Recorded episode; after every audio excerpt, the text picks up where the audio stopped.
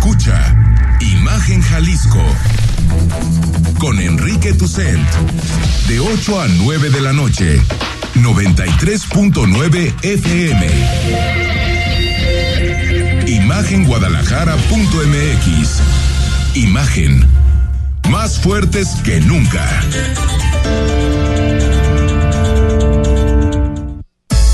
Twitter, arroba Imagen Radio GDL. Imagen, más fuertes que nunca. Muy buenas noches, estamos en Imagen Jalisco hasta las nueve de la noche. Análisis, opinión, debate de todos los temas con los que terminamos la semana. Rodrigo de la Rosa, viernes y el cuerpo lo sabe. ¿Cómo estás? Es viernes y el cuerpo lo sabe. Bien, eh, me amargué un poquito a mediodía escuchando al rector de la UNAM, pero digamos que ya se me pasó. David Ricardo, ¿cómo estás? No podría estar mejor. Ayer Yannick Sinner le ganó a Fuxovic en el abierto de Australia, va contra Sisipas, entonces está, está muy bueno para todo el mundo quien sigue. No tengo ni idea de lo que dijo. Yo tampoco. Ni, ni la menor idea. No, no pudo haber dicho Rodrigo sí sigue. Rodrigo sí sabe. Sí, sí, Yo sí, nada más que. La, sí, eres un poquito fifi por dentro, no te hagas. Pero por supuesto. Super fifi, fifi power. Fifi power. Me voy a comprar mi camisa que diga 100% fifi. 100% fifi. Oye, bueno, antes de, de, entrar al tema que tenemos que es García Luna, pues un comentario de la UNAM. Yo creo que es de los temas del día. Al final habló el rector Enrique Graue Dio su versión de los hechos, después de que la FES Aragón haya hecho público que hay, que en realidad, pues, eh, Yas, Yasmín Esquivel sí plagió. Pero entiendo que hay dos elementos. Uno, se va a fortalecer los mecanismos que hay para poder identificar los plagios. Y el segundo, pues sigue el proceso y todavía hay posibilidad, eh, Rodrigo, de que le quiten el, el título a, a, la ministra, ¿no? Sí, a ver, es un pronunciamiento de 10 minutos que es francamente infumable, donde no dice absolutamente nada. Pero al final, después de esos 10 minutos donde da un resumen de lo que sí ha hecho la UNAM, abre las puertas a que al comité de ética sesonia, sesionará. Se le de honor y ética, ¿no? Algo así. Sí, algo así le, le llaman. Sesonia, se sesionará y se dirá qué es lo procedente. Es decir, no se descarta la posibilidad, aunque yo a estas alturas del partido ya la veo imposible, de que le quiten el título. Y todo esto a también la ministra Esquivel. derivado de que hubo eh, consejeros universitarios que pidieron que se revisara este caso y que se encontrara un mecanismo, David, para poder quitarle el título de licenciatura. Sí, al parecer hay un galimatías que impide que de forma tajante se le retire el título. Evidentemente también hay muchas presiones políticas sobre la Universidad Nacional.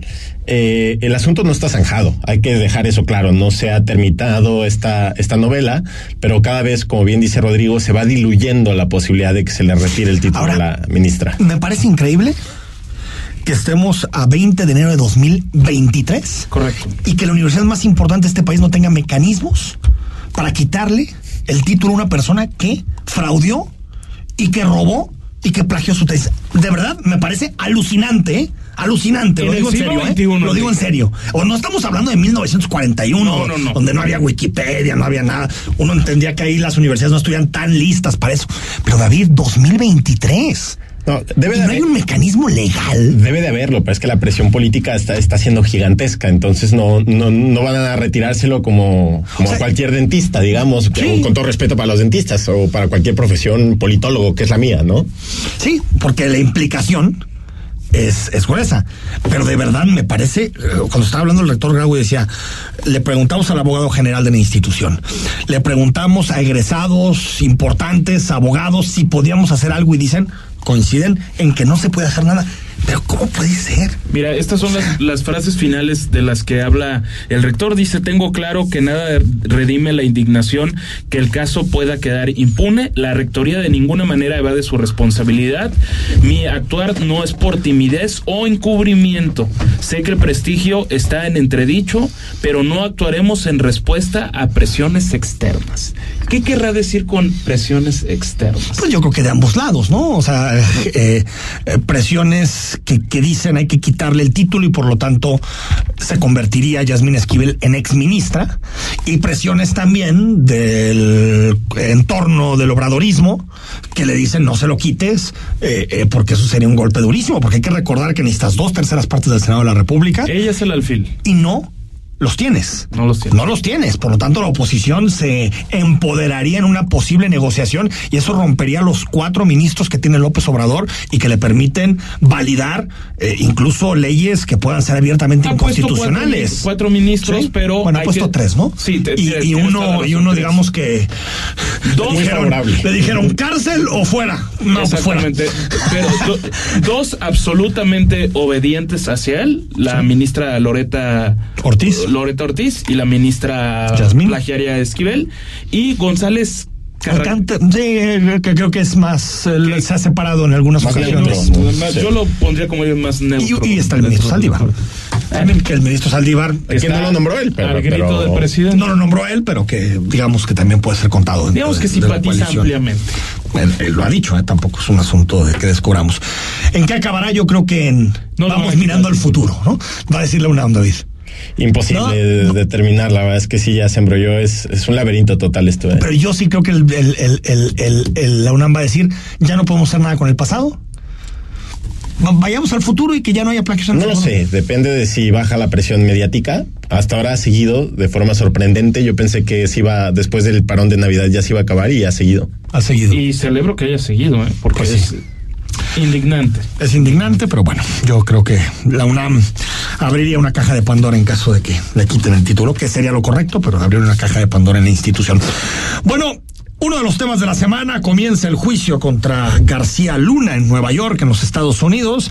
Esta semana ya se definió el jurado, las personas que estarán involucradas en la definición, en la sentencia contra el ex titular de Seguridad Pública en nuestro país. Y bueno, el presidente López Obrador ha hablado de este tema diario, ¿no? Todos los días, ¿no? En, en la conferencia de prensa mañanera y primero pidió a Estados Unidos que el juicio no sea un fiasco. la autoridad tiene que presentar pruebas, porque ¿cómo van a tener a una persona tres años detenida y va a juicio y no tienen pruebas? Sería un fiasco, más que eso, una injusticia. Pero si han transcurrido tres años y se habla de muchísimos testigos, además me llama la atención esto de que, primero, los abogados dicen que no se involucre autoridades de Estados Unidos. ¿Por qué no? Y también eh, eh, Calderón, ¿no? Desde hace más de tres años lo que escuchamos es un segmento que declaró a Leo Zuckerman en N eh, plataforma de Grupo Televisa desde hace más de dos años respecto al caso García Luna. y sería pues una gran traición a la confianza depositada en él de sus compañeros de seguridad, que muchos que arriesgaron y perdieron la vida y de todos, de mí, en fin, del pueblo. Pero este, por lo pronto varias cosas, la verdad. Eh, cuando yo escojo a Genaro, lo escojo con la información que tengo y era de muy buena, digo, de que era la persona más indicada para ser policía en el sentido de capacidad, de energía, de conocimiento del tema. Venía del CISEN, Leonardo, donde tú Sí, sabes sí, que sí. están ahí las eh, pruebas de polígrafo más rigurosas que hasta entonces había en México. De hecho, el modelo CISEN y, de, y del MI6 y del FBI de, de betting, del polígrafo, lo extendimos. Esa fue la idea de todas las dependencias. Además, en parte ¿Qué sugerencia de ven, ¿Qué ven de este caso? A ver, decía el presidente en la semana que ve tres escenarios. Uno, que sea inocente, eh, el propio García Luna, y por lo tanto Muy difícil. no hay litis, ¿no? se, acabó el, se acabó el juicio y se acabó todo. No, no, yo creo que si ya llegó a este nivel es porque algo va a caer, seguro. Segunda, que sea culpable García Luna, pero Calderón no. Es decir, que Calderón no supiera lo que hacía García Luna a sus espaldas, de alguna manera. Y tercera, que hubiera ya un contubernio entre García Luna y Felipe Calderón y que estuviera al tanto el expresidente de la República de lo que estaba haciendo su hombre fuerte en materia de seguridad. Yo la verdad veo complicado que se metan hasta el caso Calderón. Yo imposible. No veo ni que García Luna tenga ningún incentivo, ni que Estados Unidos tenga un incentivo también para meterse con un expresidente de México. Yo creo que será García Luna el que pague los platos rotos del, del, del sexenio. Veremos también qué pruebas hay, qué se puede aportar, y porque se ha escrito mucho sobre este tema. Yo creo, Enrique, David, que podemos empezar por de rescatar una columna de Diego Petersen ayer en el periódico El Informador que decía la justicia made in USA, ¿no? ¿Por qué? Porque daba un catálogo de mexicanos que han sido juzgados en, en Estados Unidos, el caso del tapatío Nazón Joaquín García, de la, de la luz del mundo, y cómo en México francamente no pasa absolutamente nada. Una narrativa de una persona como John Ackerman, que nadie lo podrá tachar de ser antiobradorista, creo yo. Bueno, ahorita un poco, ¿no? Eh, pero por otros intereses Se, se, ajenos, vaya. se- es de los, como de los, del grupo de los gibranes, ¿no? Ya, Eh, arrepentidos. Eh, Bueno, digamos. no sé si... si No, o arrepentidos o excluidos, no sé. Sí, excluido eh, quizás sea, la- excluido, sea la palabra, morenismo. pero decía que los, los prianistas que algo de lo más rescatable de la 4T era el caso de García Luna de porque estaba en la cárcel. Pero García Luna, y se lo dijo el propio periodista Julio Hernández en una entrevista que, que, que tuvieron, decía, ojo, fue detenido por la justicia de Estados Unidos. Oye, pero es que el PRIAN por omisión ya lo hubieran liberado. Bueno, como lo hizo Morena con Salvador Cienfuegos, él que fuera de la Defensa Nacional en tiempos de Enrique Peña Nieto. Estamos en un momento donde, para no variar, la justicia de Estados Unidos es la que está tomando por su mano lo que sucede esencialmente en México, donde no había nada contra García Luna. El caso me parece que es bastante parecido al del general Cienfuegos. Sin embargo, en, u- en uno hubo una operación de Estado para liberarlo, porque no y yo sí veo la una narrativa. Y yo sí veo una diferencia. A Uno ver. era militar y otro no. Bueno, eh, Lo digo en el sentido de eso que. lo haría más grave, ¿no? Claro, o sea, que, que era una institución del Estado, digamos, mexicano, ¿no? La que estaba señalada. Y, y, en, y en un sexenio donde los militares están a punto, a punto nada más de reforzar la selección mexicana, todo lo demás toda la razón. ya hacen prácticamente todo, ¿no? Pero por eso convenía la narrativa. Ah, no, claro. Eh, A ver, se y- jugó sus cartas diplomáticas López Obrador hasta el fondo. Y con, y con García Luna no se hizo, ¿por qué? Porque le encanta al presidente López Obrador Sí, que exista esto. el segundo fuerte, el segundo hombre de Felipe Calderón esté enfrentando a la justicia. David. Yo tendría tres observaciones. La primera es que a partir de que inicie el juicio, vamos a, va- el lunes, sí, vamos a ver una manipulación y yo diría propaganda política en torno al juicio, queriéndolo ligar todo el tiempo al sexenio de Felipe Calderón, como si ya se hubiera terminado la relación entre el crimen organizado y el Estado mexicano, que sabemos que es estrecha, que sabemos Sí. que es un continuum que no ha terminado eh, y que el, el crimen está metido en muchos lugares del país, en las policías eh, municipales, en las, en las alcaldías. Entonces, es, es muy hipócrita mm, esa acusación que se va a hacer eh, ahora cuando la López Obrador eh, trajo a Cienfuegos de vuelta para acá. El segundo punto es que va a testificar, me parece que 70 personas van a acusarlo de muchas cosas y no hay que creer todos los testimonios que se van a dar, porque muchos vienen de capos y de gente del crimen organizado que busca solamente una reducción eh, en las penas. Y la tercera es que yo no creo que el nivel de implicación entre el crimen y García Luna sea tan grande. Porque sería sorprendente, eh, Hillary Clinton llegó a reunirse con él. O sea, también habría un gran fallo de las instituciones de seguridad y de inteligencia, Y de la inteligencia de Estados Unidos, si no, ¿no? se dieron cuenta con quién se sentaban. Es decir, si hubiera habido una trama gigantesca, Estados Unidos debió de haberla detectado en, en su momento. Y eso le juega a la defensa de García Luna, de hecho, a mostrar las fotos que tiene García Luna con la secre- entonces secretaria de Estado Hillary Como- Clinton. como para que lo- y los lo legitime, reconocimientos ¿no? que tenía del gobierno de Estados Unidos, del gobierno de Francia, Enrique. Ahora, eh, eh, estos juicios podrían tener un efecto sistémico en México, en el sentido de que nos muestren los lazos que hay entre el crimen organizado y la política. Pero no parece que vaya hacia allá el asunto, ¿no? Es como juzgar a un lobo solitario, ¿no? Como- Totalmente. Y algo así sucedió con el caso Odebrecht, porque yo creo que el caso Odebrecht era importante también como para decir, a ver, así funciona la política en México. ¿Cómo funciona? Dinero en efectivo. Y en muchas partes de 10 América. y en- por supuesto, por supuesto, en muchas partes de América Latina y del mundo. Dinero, se compran candidatos. A través de eso se negocian concesiones de gobierno, se negocian contratos de gobierno. ¿Y en qué terminó el caso o qué está terminando el caso Odebrecht? En ver si Lozoya va a pagar lo que el presidente quiere que pague. Básicamente en eso está terminando el caso Odebrecht. Si, eh, lo dijo la semana pasada el presidente, si le llega la cifra, pues gracias. que Y lo metieron a la cárcel. solo porque se fue a un restaurante y fue exhibido por la Por eso, a, Lourdes a lo que me refiero es que creo que ha habido casos en América Latina muy importantes. Sucedió en Guatemala con, con un expresidente, incluso en el caso de Brasil, Lavallato. Lourdes que- Martínez, una disculpa. Lourdes Mendoza, ¿no? La- Lourdes Mendoza. Lourdes Mendoza. Mendoza. Lourdes Mendoza. Pero, Mendoza. pero casos que re- realmente sacudieron a esos países. En Perú también el caso Odebrecht, por ejemplo.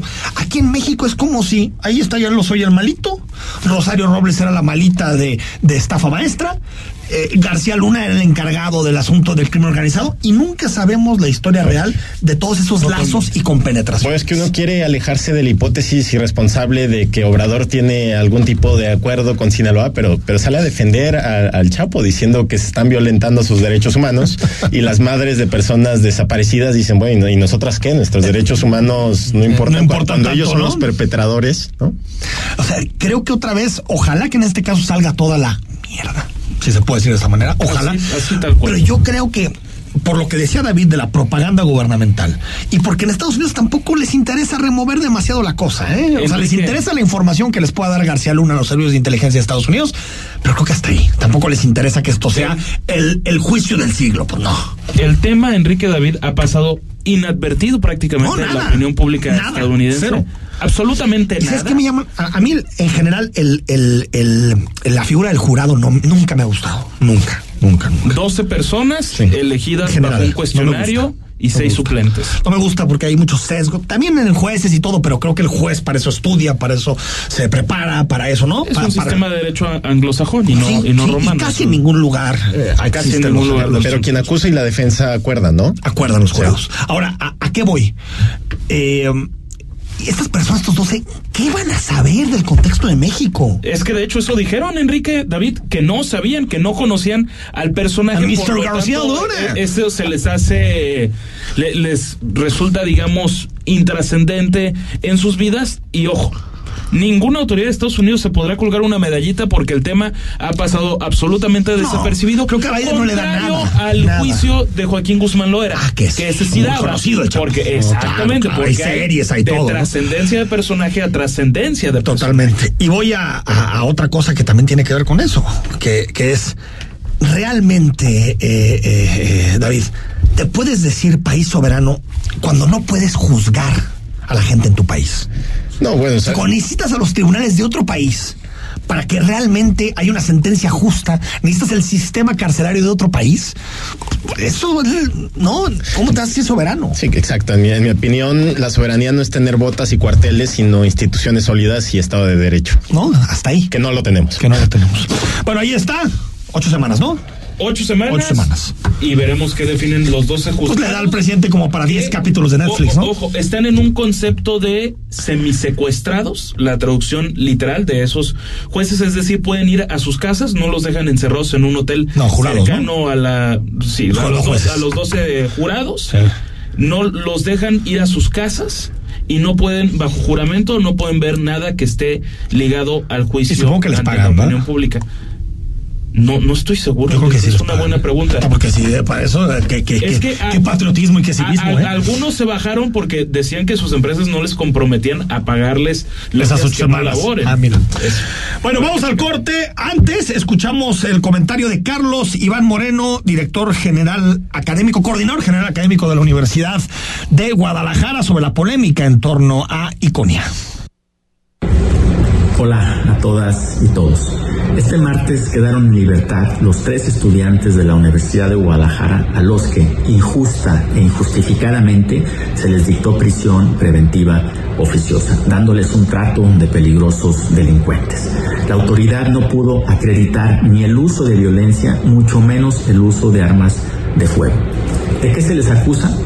De haberse sumado a cientos de vecinos y otros jóvenes del colectivo Parque Resistencia Huentitán que desde hace más de una década se oponen a la privatización altamente irregular, hay que decirlo, de un espacio público destinado originalmente a la construcción de un parque.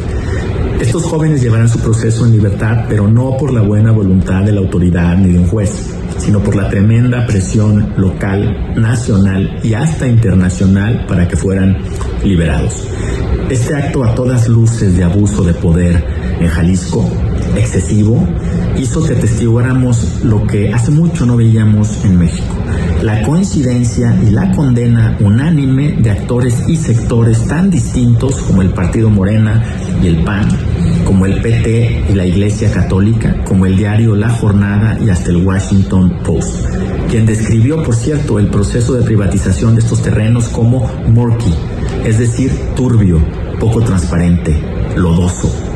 Este movimiento de indignación creció tanto y unió a tantos actores porque está muy lejos de ser, como se ha dicho por parte incluso del gobernador del estado, un asunto entre particulares. No, el de Iconia y la turbia privatización de estos terrenos es un asunto de interés público. Ni los jóvenes estudiantes ni los vecinos del lugar buscan un beneficio privado con estas protestas. Su demanda es que se cumpla con el decreto de 1980 por parte del Congreso del Estado que establece la construcción de un parque en ese lugar, un espacio público de esparcimiento y un pulmón para la ciudad. Eso no los hace de ninguna manera delincuentes. No hay que ser ingenuos. En política lo que parece es, cuando reina la impunidad, como sucede en Jalisco, toda justicia pronta y expedita debe ser vista como sospechosa. Cuando todo huele al abuso de poder para encarcelar a estos jóvenes, no se puede hablar de justicia, sino más bien parece una venganza. Es momento de que vuelvan la cordura y la buena política a Jalisco. Muchas gracias. El análisis político. A la voz de Enrique Tucent. En Imagen Jalisco. Regresamos. Ay, no, comadre, ya no entiendo nada. Cada día todo más caro. Yo sí entiendo, estamos muy mal. Todo está carísimo. Además, ya no se encuentra lo mismo que antes. En México, vivimos una crisis alimentaria. La inflación y la falta de seguridad han generado carestía de alimentos y precios altísimos. En el PRD proponemos un plan de emergencia alimentaria que garantice el acceso a los alimentos a precios justos. PRD.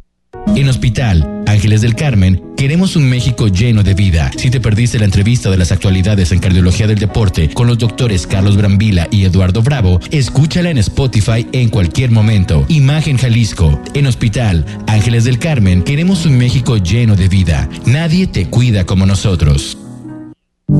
Cerrar es igual de importante que abrir.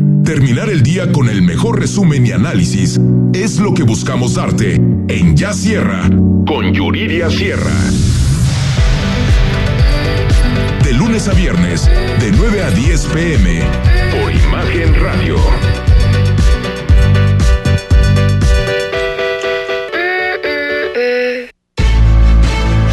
Estás escuchando Imagen Jalisco con Enrique Tucent. Instagram, arroba Imagen Radio GDL. Imagen, más fuertes que nunca. Seguimos en Imagen Jalisco. Recuerda que te puedes meter al Spotify Imagen Jalisco. Eh, ponnos o suscríbete al podcast y también califícanos, eh, activa la campanita, todo lo necesario para estar en comunicación permanente a través de eh, Spotify. Bueno, sigue el debate abierto sobre las nuevas medidas antitabaco aprobadas por el gobierno de México y desde el Congreso de Jalisco ya auguran una lluvia de amparos en torno a este tema, ¿no? Desde obviamente empresarios tabacaleros, fumadores por sí mismos o propietarios de antros, etcétera, que se ven afectados por esta medida ultra restrictiva. Si te parece, escuchamos en primer lugar al diputado de Hagamos, Enrique Velázquez, y después al priista Hugo Contreras. Pues muy ¿Puede terminar en la corte entonces? Yo creo que va a haber una lluvia de amparos. Mira, para empezar, pues van a ser las tabacaleras, ¿no? Porque ya no les dejan exhibir ni siquiera su producto. ¿no? Es más, es más excesivo. Pero te digo, lo positivo de esto es tratar de generar la conciencia de que la gente deje de fumar, pero si en ejercicio de mis facultades, como mayor de edad, yo decido que me gusta fumar y fumo, eh, me parece que, hay algunas cuestiones en esta ley que se exceden en contra de las libertades de las personas que pueden fumar. Claro que también hay que, privilegiar la, libertad de la persona que no fuma, pero te digo, que sea muy clarito, que sea muy claro. debe haber lugares donde se fuma, lugares donde se fuma eh, eh, eh, tanto cigarro como, como puro. Que desde nuestro punto de vista sí se está excediendo ya la norma, eh, se está perjudicando también alguna actividad comercial, eh, no estrictamente de abarrotes, sino de otro giro de restaurantes, de convivencia. Entonces, al final de cuentas, lo que tiene que ver con el consumo de cigarro es el derecho de las personas y las personas también pues tienen su libertad plena para poder este, fumar o no fumar, pero ya al exceso que se ha llegado de definitivamente de cerrar eh, prácticamente los lugares de donde hay una gran convivencia, creo que se está, está limitando y la norma. Pues amparos para todos lados, ¿no? Amparos para los jueces, para nombrar magistrados, amparos para eh, que no se tomen ciertas decisiones, amparos para fumar, amparos para poder comprar marihuana, amparos para, ¿no? Para casarse. bueno, creo que ya no, creo que ya no, a de no ya se pueden casar sin un amparo. Pero eh, es medio una locura el sistema en México, ¿no, David? Bueno, lo que sí me parece un berrinche lo que está haciendo la gente, los fumadores contra esta ley, no existe el derecho a fumar, existe el derecho a la salud, eso sí, que todas las personas tenemos. Entonces, eh, las personas que no somos fumadoras, eh, los no fumadores, pues tenemos derecho a estar en, un parque y que no nos llegue el tufo de, humo de cigarro. La gente en su casa que se prepare cócteles de lo que sea, licuados de lo que sea, que se meta lo que quiera, cualquier tipo de sustancia, pero en la calle. En esa yo podría estar más de acuerdo contigo, pero en la de la publicidad, en esa eh, cortinita que se ponen los ojos. Que tú le llamaste prostíbulo. Parece prostíbulo, parece que están atrás de Playboy, ¿no? A, ver, yo creo que ahí no hay, y, porque mañana es mi columna sobre eso, no hay una, un, estudio a nivel internacional prestigiado que te diga que quitando la publicidad se baja el nivel de, de, consumo ¿eh? del tabaco. No hay. Que sí hay, y está analizado en México, eh, eh, si quieres que la gente deje de fumar, métele impuestos, hombre, métele impuestos. Tal cual. Ahí hay una relación no, perfectamente elástica, pero más o menos elástica entre el consumo y el precio. Y en México se ha visto, en México en 1996 el 28% de la gente fumaba, ahorita fuma el 16%. Bueno, pero lo que sí es que. O sea, este es medio de mochos, pues, a eso me refiero. Pero ahí ves, a lo mejor tú fumabas los cigarros de siempre y ahí ves que aparecen unos de sandía y un día los pruebas y luego pruebas los de durazno. O sea, yo creo que sí puede ayudar a, desincentivar. pero es que tal vez tú creas, pero no hay estudio que pueda revelar eso. yo no creo que los. O sea, es como, se me hace que es como cuando, cuando los papás decían, es que como no quiero que mis hijos se porten mal, que no vean los Simpson. No, porque los Simpsons van a meter ideas en, o los que dicen, es que sabes que los videojuegos generan gente violenta. Y en el gobierno hay prohibido prohibir. sí, pero realmente no hay forma de, no hay ningún estudio serio, diagnóstico que te diga que hay una relación directa entre ambas cosas. Lo de los espacios te puede decir, aunque creo que sí se puede compatibilizar ambas cosas. Es decir, sí puedes dejar un espacio en, algunos lugares de la ciudad donde puedes fumar. ahí sí. Hay países en donde han implementado la cajetilla en, negro, o sea, sin marcas ni nada, y creo que se ha funcionado, ¿eh? Voy a, voy a buscar el, estudio, te lo paso, los estudios que, que, que, por ahí. Eh, realmente toda esta parte de publicidad y eso no tenía mucho impacto. Pero bueno. No, yo creo que el impacto está en los impuestos. Y a ver, y a los bares y a los antros. A ver, que un... Le estás metiendo una madriza, ¿eh? Sobre todo los antros. Porque los bares sí puedes segregar gente que fuma y gente que no fuma. Yo creo que sí lo puedes hacer con buena ventilación. Pero el antro, ¿qué? Pues el antro el chiste es que todos estén juntos. Es parte del negocio, es parte del business, ¿no? la gente se saldrá a fumar y a ligar, ¿no? Pues sí. Pues se harán nuevas Pero- dinámicas pero sociales. Es que era lo que ayer nos decía eh, En- Enrique Ruiz, uno de nuestros abogados de. de, de Ah, cómo hay tocayos en esta vida, Aquí, ¿verdad? ¿Cómo hay tocayos? ¿Cómo hay tocayos? ¿Cómo hay tocayos, Enrique? Enrique es un, es un, es un hombre muy, muy, muy socorrido. No en las nuevas generaciones. Totalmente. Pero. Eh, de- Ahí está el podcast, por cierto, de ayer, hecho- ¿no? Sí, de, de que un cadenero le tenga que decir, ah, es que este sujeto, este joven, posible cliente, está a 10 metros de donde yo estoy y resulta que tampoco puede fumar a 10 metros de distancia de donde está el, de donde está el antro. O sea, vayamos a la avenida Unicenter. Están en el camellón unos jóvenes fumando. Pues resulta que si están enfrente de uno de los antros, donde se baila reggaetón, digamos que no pueden fumar ahí tampoco. Ah, Esa, esa es una tontería. Es una tontería. Eso sí es, ya es un tontería. exceso, eso sí. es una tontería, ¿no? Ya eso no tiene ningún sentido como, pues ahí está, mucho debate en torno a las leyes antitabaco, pero yo sigo diciendo, sin diagnóstico, como bien este gobierno, ¿no? Este gobierno No, tiene la posibilidad de utilizar el bisturí o la navaja suiza para hacer políticas públicas y va con la sierra eléctrica, ¿no? A aventarse todo, hombre, que no se pueda fumar en ningún lado. A ver, tranquilo, tranquilo, tranquilo. Bueno, del 2 al 8 de febrero, no, 8 de febrero, específicamente el 8 de febrero, día clave para las pensiones VIP porque se van a votar en la Suprema Corte de Justicia de la Nación. Y la ministra ponente es la es la plagiara Yamina Esquivel. Imagínate nada más. Enrique, bueno, ¿qué, qué- Ahora, las qué van- es lo que las- sucede? Las van a echar para atrás. Sí, recordemos que lo que se quería limitar era a 104 mil pesos y había varias personas, treinta y tantas, si no me equivoco, Por encima burócratas de, del gobierno de Jalisco por encima de, de, de eso y es parte del proyecto de que Ahora, lo que sí puede quedar- al IPEJAL, que la tiene, según dicen, hasta 2033. Lo que sí puede quedar en la ley es que a partir de ahora nadie puede estar por encima de 104 mil pesos. Pero lo que no puedes hacer que es, buscaban hacerlo retroactivo. retroactivo. No, pues eso no lo puedes hacer. Eso es- no es lo puedes hacer. ¿no? Que es lo que quiso hacer también López Obrador con los órganos autónomos, con la Corte, con el INE. Pues no, si ellos ganan un dinero, tú no puedes bajarles el sueldo. Eso es inconstitucional. Inconstitucional, seas funcionario, seas eh, eh, lo que seas. Es Que, inconstitucional. que hay que decir que muchos son inmorales e ilegítimos, Ah, sí, ¿eh? sin duda. Ah, no, A ver, absolutamente Que hay casos como el de como el de José María Martínez, como, como de Chema, que ahí si hay un, un asunto ilegal en el proceso, ahí se puede echar para atrás, pero por ilegalidad, no por retroactividad. Pero Chema a los cosas 48 distintas. años, 48 Está, años. está- está pensionado. Ya recibía más de o- ahorita, obviamente, esa pensión. Iba en cuarto de primaria Sí, y ya sí, trabajaba en el gobierno. Eh, eh, es- le decían el Dougie Hauser en su casa, le decían de esa manera. Es el. Dougie Hauser de la política, ¿no? Es asombroso, absolutamente asombroso. Ahí está eh, todo lo relacionado con este tema. Lo que sí creo que van a echar para atrás es esta, porque hubo muchos amparos también, ¿no? Sí, sí, claro. De, de la gente que se veía, pues de alguna manera afectada por esta ¿Y qué opinarán de que la ministra ponente sea una ministra pirata? Pues depende de lo que diga. Eh, exactamente. No, como siempre en este. Eh, Seguramente va a ser inconstitucional, o al menos el proyecto así va.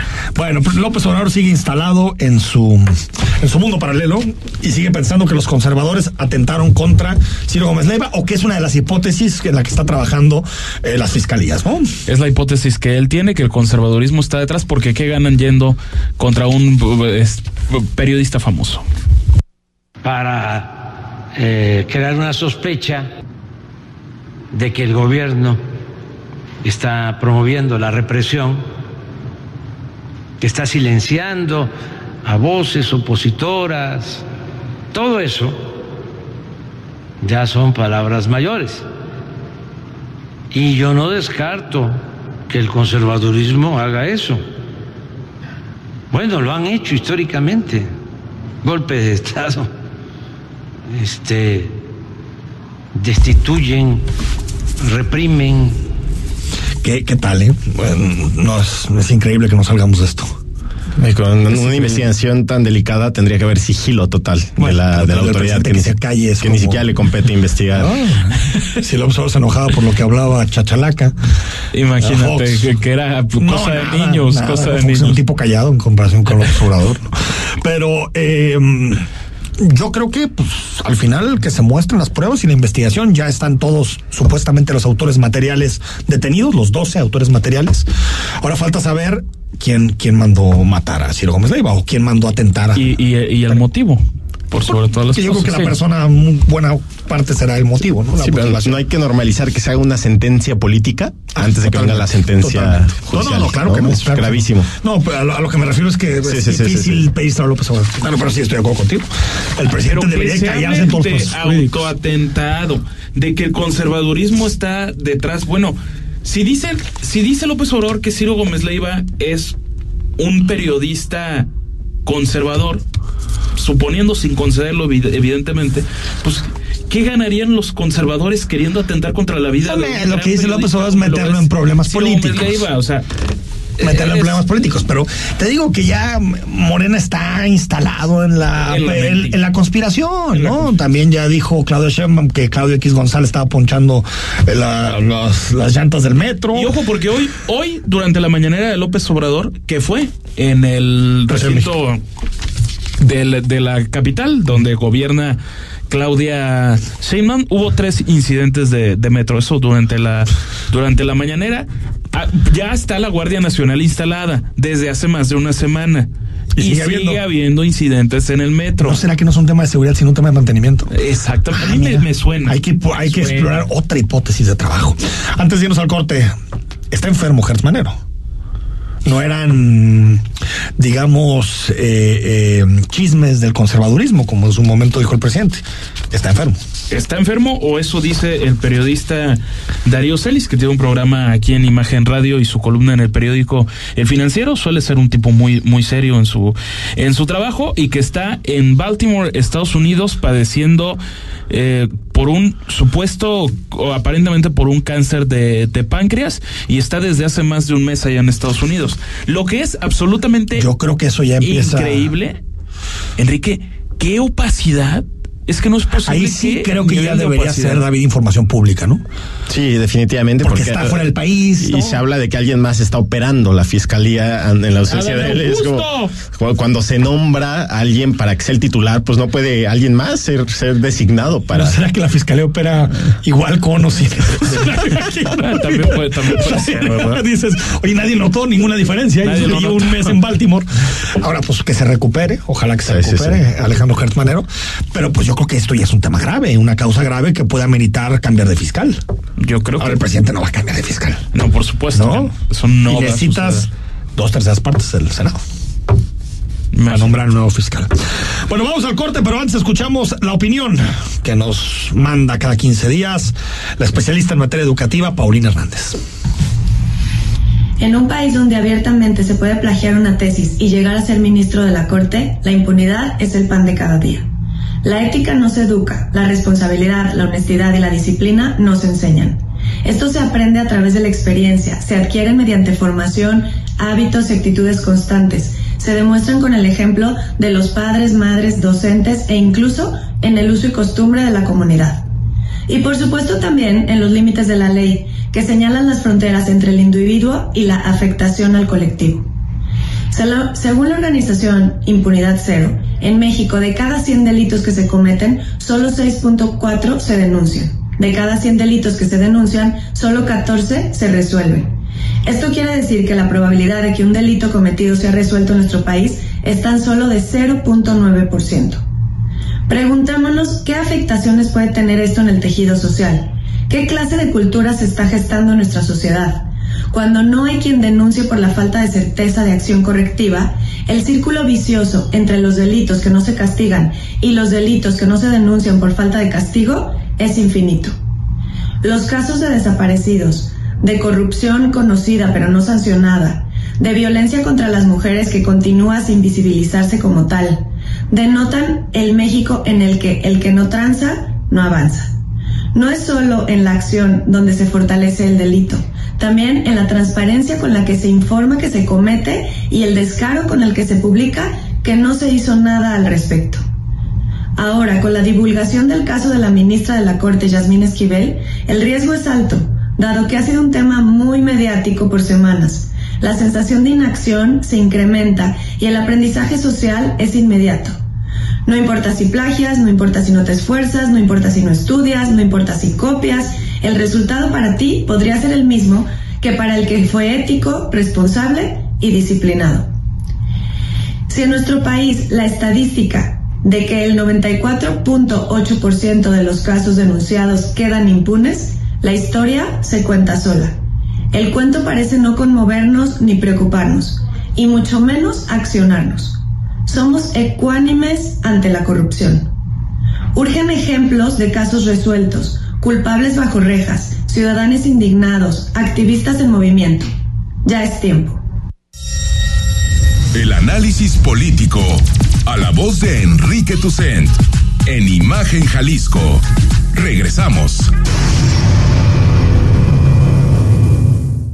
¿Qué quieren los mexicanos para su retiro? Tener una casa. En una playita, siendo viejo, cuidar a los nietos. ¿Y sabes cómo te vas a mantener en tu retiro? Eso sí no lo había yo pensado. Pues ahí sí ya me agarraste en curva. Que mis hijos me mantengan.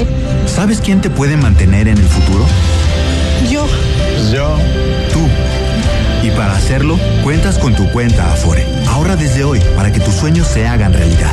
Visita www.gov.mx diagonal. Gobierno de México.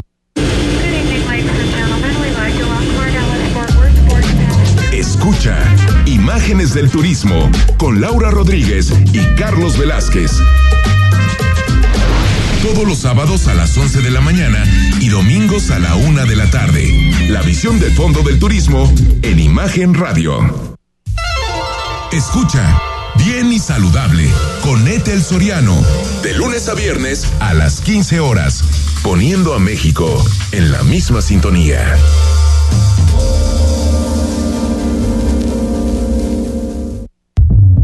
El mundo cambió e Imagen Radio también. Por eso, podrás vernos en televisión. Busca Imagen Multicast, canal 3.4 de la televisión abierta y en los principales carriers de televisión de paga. Imagen Multicast, canal 3.4 de televisión digital. Poniendo a México en la misma sintonía.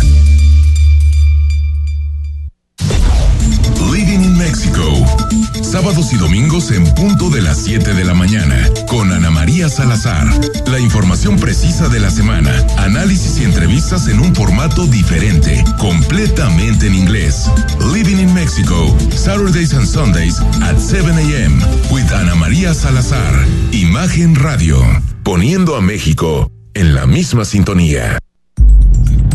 Estás escuchando Imagen Jalisco con Enrique Tucen. Facebook, Imagen Radio Guadalajara. Imagen, más fuertes que nunca. Continuamos en Imagen Jalisco, viernesito, Rodrigo de la Rosa, viernes. Es viernes. Por fin. ¿A qué Semanas costo? pesadas, ¿no? Pero ¿a qué costo? No, no, no, qué días, man. Tremendos. Ah, eh, estuvo divertido. Esperemos que nos pintan la siguiente semana. Siempre, ¿no? Aquí en esta. Siempre hay algo. En este, en este Jalisco grillo. no hay semana que, Exactamente. no hay semana que eh, aburra. Bueno, ahorita te vamos a decir quién se lleva el fragmento impertinente de Tel Krause. Y esta semana te puedes ya apuntar, este y la próxima, para llevarte el libro de Jorge Cepeda Patterson. Si quieres escuchar la conversación que tuvimos con él ayer, en el podcast del jueves, jueves 19 de enero, lo puedes escuchar. Una conversación muy interesante. Un El libro. dilema de Penélope. El dilema de Penélope, con un libro que tiene muchas cosas, eh, desde cómo operan los equipos de estrategia, las guerras sucias, el racismo, el sentimiento antimexicano en Estados Unidos. Creo que es un libro bastante completo y, y puedes participar para llevártelo esta semana. Rodrigo de la Rosa, repasamos la semana con las frases de los protagonistas. ¿Quién crees que ya chupó faros? Enrique, David. ¿Quién ya chupó faros? ¿Quién ya chupó faros? Mm, se me ocurre mucha gente. A ver, No, no, no, no, no, no me hagas, no me hagas, no, no, no me hagas. es que podríamos decir que el Partido Verde, pero caen parados en cada. No, en no, cada esos tienen más vidas que los gatos. Sí, exactamente, Sí, sí, sí. desafortunadamente. No, los que ya chuparon faros, pero yo he escuchado más de 10 años que ya chuparon faros son los del PRI. Eso dice López Obrador. El PRI va a apoyar al PAN aquí en la ciudad y en la presidencia. O sea que los que están apuntados del PRI ya chuparon faro.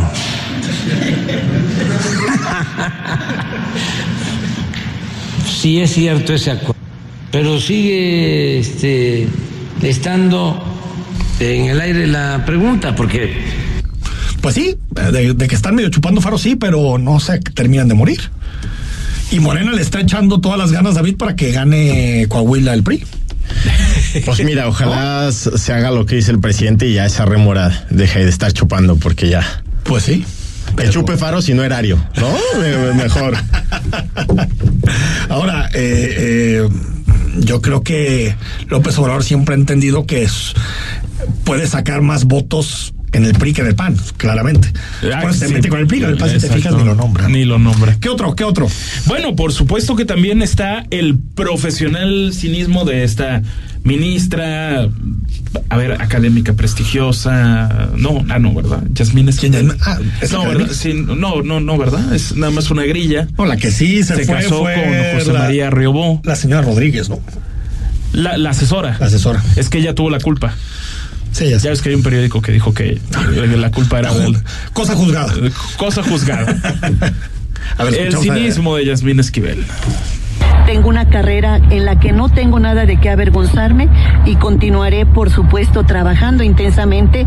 Participaré en la sesión de hoy y en todas las subsecuentes. Y hoy más que nunca, por la dignidad de las personas, defendiendo la Constitución y los derechos humanos, así como los principios democráticos de México. Nada de qué avergonzarme y trabajaré intensamente en todo este proceso de cambio que necesitamos y de independencia en el Poder Judicial de la Federación. Una resolución que no comparto, evidentemente, no existió un procedimiento, no hubo una valoración de las pruebas que determinan contundentemente que la tesis es de mi autoría y, por supuesto, ni siquiera he sido notificada de ningún dictamen ni de ninguna. Y mm, lo decíamos un poco, las grillas en, en Morena, en Coahuila, están cañonas. Eh. Cañonas. Yo creo que van a perder la, la, la elección.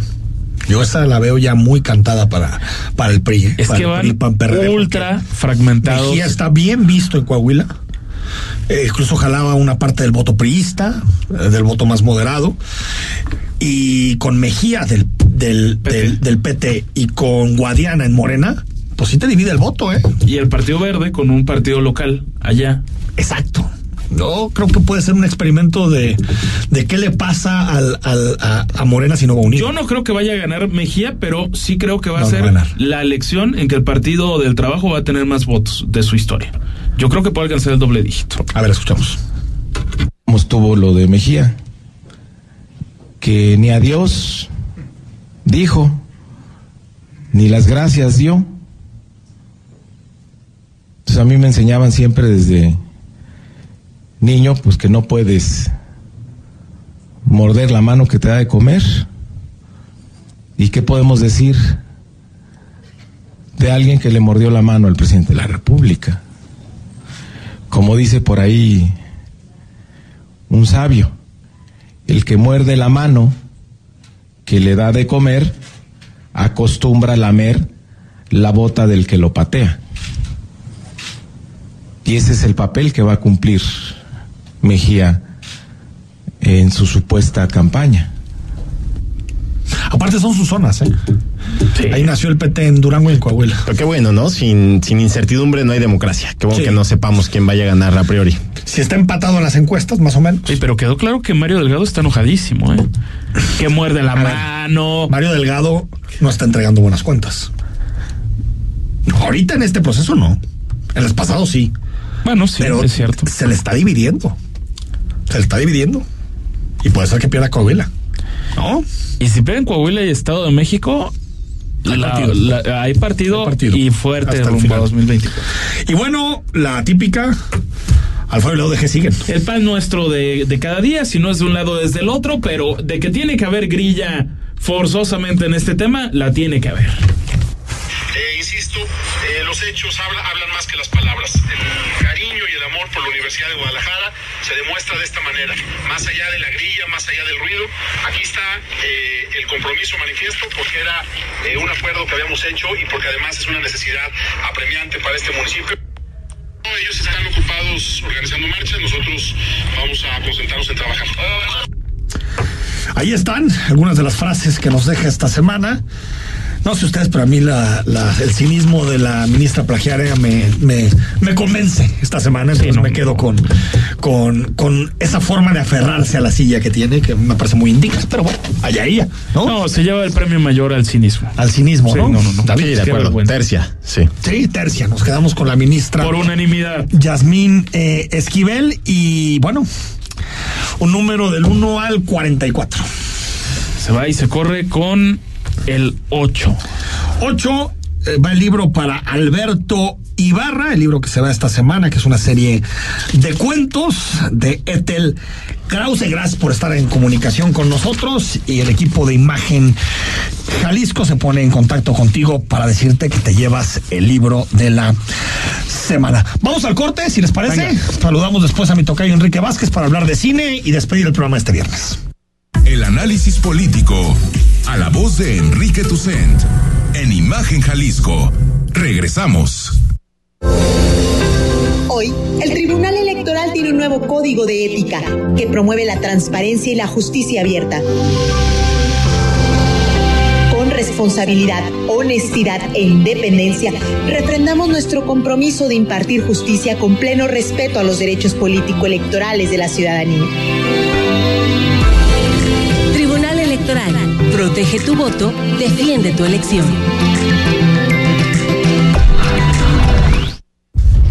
Te invitamos a que nos acompañes todos los sábados a las 9 de la mañana en Mundo Sustentable, haciendo negocios en pro del medio ambiente, con Jaime Salazar, Alberto Larios, Carlos Mendoza y Elías Larios, poniendo a México en la misma sintonía. La información debe ser actual y debe transmitirse. Tiene que llegar cuando se necesita. Imagen informativa con Patricia Rodríguez Calva. Domingos, 7 de la noche. Imagen Radio. Poniendo a México en la misma sintonía. Estás escuchando Imagen Jalisco con Enrique Tucent. Twitter, arroba Imagen Radio GDL. Imagen, más fuertes que nunca. Seguimos en imagen Jalisco como todos los viernes. Hablamos de cine y lo hacemos con mi tocayo Enrique Vázquez. Tocayo, buenas noches. Tocayo, muchas gracias. Va la recomendación para este fin de semana. Me voy a centrar solamente en una plataforma, en Netflix. Una pequeña serie de nueve episodios de apenas media hora cada una. Es una serie de Hirokazu Koreda, un director japonés ganador de la Palma de Oro en el Festival de Cannes en el 2018. Eh, recordarán eh, los amigos del auditorio películas como Somos una familia, eh, también La luz de la ilusión, Afterlife. Recientemente hizo una película que se llama Un día en familia, de tal padre, tal hijo, nuestra hermana menor, después de la tormenta y una película que se llamó Broker que empiezan a a forjar su personalidad y su estilo dentro de la manera de hacer películas.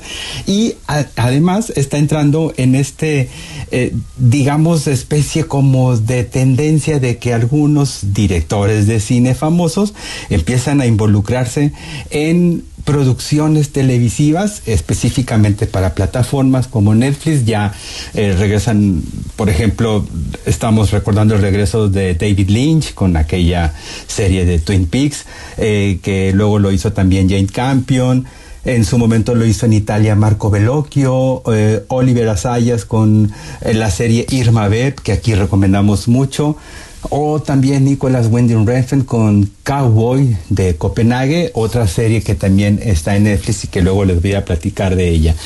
Toda esta eh, introducción es para recomendarles eh, una serie que se llama Makanai, la cocinera de las Maiko.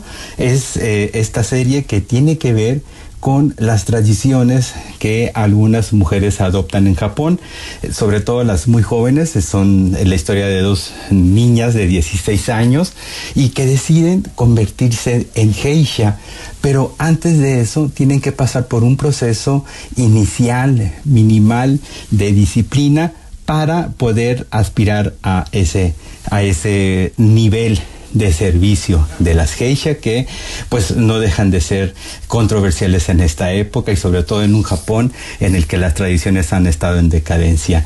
Estos nueve episodios sirven para conocer de alguna manera eh, pues cursi e inocente, un tanto naïf, pero muy encantadora para que veamos el desarrollo y el, crecimiento de estas dos niñas que deciden convertirse en geisha. Una no puede hacerlo porque sus movimientos son torpes, es un poco brusca, y entonces es que llega el momento en que se convierte en la cocinera de esta casa que entrena geichas y que también da servicio como tal. En el transcurso de los nueve episodios, lo que vemos es justamente un acercamiento muy pintoresco de lo que es Japón, porque ellas se van de un pueblo muy pequeño hacia Kioto, en donde está llena de calles pequeñas y también un montón de santuarios en donde ellas tienen que detenerse en determinado momento para rendirles un poco de culto. Sobre todo, además, como estamos hablando de una cocinera, vemos pues una cantidad espléndida de pequeños platillos artesanales, sobre todo para los que son amantes de la comida japonesa, se la van a pasar muy bien con esta serie que está en Netflix, que es de Hirokazu Koreda, este maravilloso director japonés, y que se llama Makanai, la cocinera de las Maiko. Es la recomendación para este fin de semana. Nos escuchamos la próxima semana. Por lo pronto pueden encontrarme en Twitter como arroba Enrique Vázquez bajo. Gracias, muy buen fin de semana. Hasta aquí llegamos, señores. Se terminó la semana. Y será este lunes, Enrique. Ya se me Excelente está fin de semana. El chai latte de, de, de David Ricardo. A mí se me está antojando Pues mucho tenis, pero con una cobijita que el frío ha estado. Y es en la mañana, aparte, ¿va? No, en las noches. Bueno, es un desastre, porque como es en Australia, hay partidos en la madrugada, en la noche. Un caos. ¿Qué cosas? Y juegan las chivas mañana. Ah, no, paren las Contra el. Toluca. Oye, ¿y quién crees que va a ser operativo? ¿Quién? La policía vial. No, te lo juro. ¿Tienes lo, pruebas? Lo acaban de anunciar. Lo, ¿Tienes lo voy a pruebas? pro- lo voy a probar mañana. Yo ma- mañana voy al estadio. Ah, vas al estadio Ahí te mañana. paso. Sí, claro. Ya regidora. Que si verificas va a haber espacio ahí, ¿no? Sí, eh, sí, sí, yo tengo verificado el coche ya. Órale. Ah, pero creo que tienes que ir como cuatro horas antes. Ah, bueno. Es que son 100 lugares, una cosa. Son 100 lugares en una cosa Pero está bien, ¿no? Terrible, que es el estacionamiento del Estadio Unilife, que parece como de los Texas Oh, pasó. Rangers, ¿no? Pero bueno, gracias, señores. Que descansen. Hasta el lunes, soy Enrique Tucer, que descansen y nos reencontramos la próxima semana. Escucha Imagen Jalisco con Enrique Tucent de 8 a 9 de la noche 93.9 FM Imagenguadalajara.mx Imagen más fuertes que nunca